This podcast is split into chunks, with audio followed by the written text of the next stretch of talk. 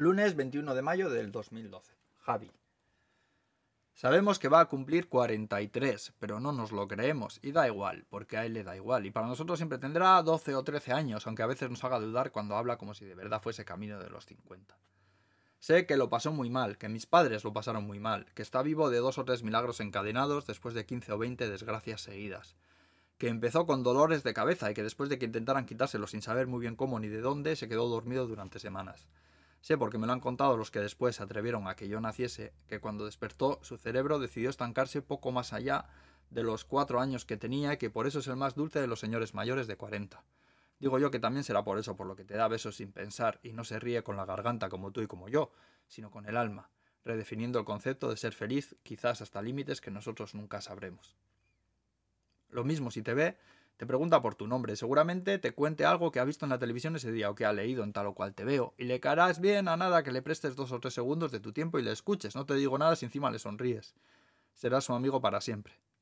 Después se irá en cualquier momento, no se lo tomes a mal, es que se habrá acordado de algo que tenía por hacer, acabar de colorear aquel dibujo, el puzzle de Toy Story o la película que dejó a mitad en el DVD.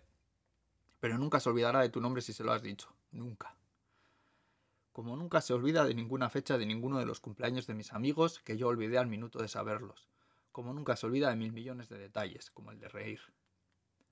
Dice mi madre que era un niño muy listo, que no es justo que le pasase lo que le pasó. Yo no lo sé porque no había nacido, y mi hermano Javi siempre ha sido tal y como yo le he conocido, mi hermano el mayor, mi eterno hermano pequeño que me daba la paga cuando empezó a cobrar en el taller, que se sentaba a mi lado cuando hacían los deberes del instituto y cantábamos juntos canciones de Sabina, escondiéndonos de mi madre que hacía por estar buscándonos. El señor don Francisco Javier, jabón o jaboneta, Javi, mi Javi. El primero por el que pregunto cuando se le desluce a uno la vida, y busca la calidez de una voz familiar que te recuerde que hay, que hay quien se acuerda de ti al otro lado del teléfono.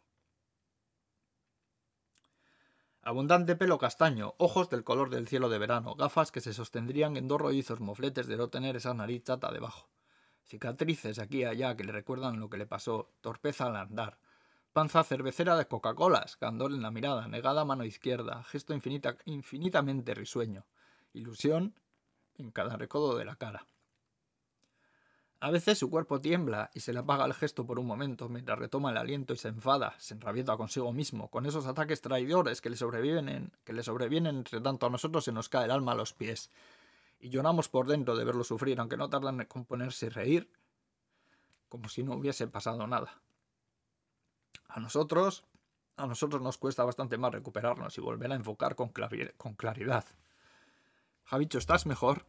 No te levantes todavía descansa un poco más. Raro será pasear con él y que no se paren a saludarle. Poco importa que sea Euskadi que Extremadura. Igual pasaría en Estocolmo porque hace amigos a la que te descuidas. ¿Dónde vas, Javi? Hasta luego, chaval. Este es tu hermano. Y el condescendiente contará que soy el pequeño, el canijo, que se ha ido a vivir a Japón, el pequeñajo que le mancaba dinero a mis padres para ir, a jugar a las maquinitas. Y claro, le da por pegar patadas de karate.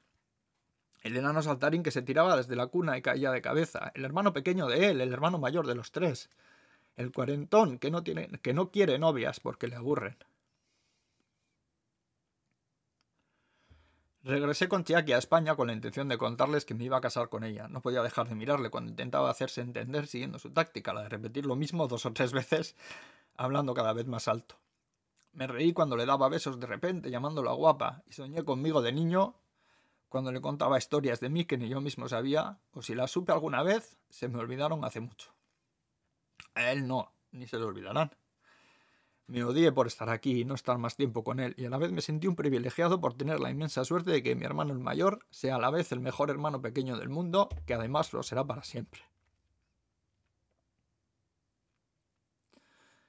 Cuando partió el autobús de Badajoz y lo dejamos atrás, descubrí que Chiaki hacía rato que me acompañaba en lo de soltar lágrimas por tener que pasar por el horroroso trago de la despedida, doblemente amargo por lo escaso del tiempo compartido. Supe que él tenía mucho que ver y a la vez confirmé que quería que aquellos preciosos pequeños ojos que me miraban húmedos estuviesen conmigo hasta el fin de mis días por aprender a querer a Javi y saber echarle de menos en una semana, tanto como yo en cinco años.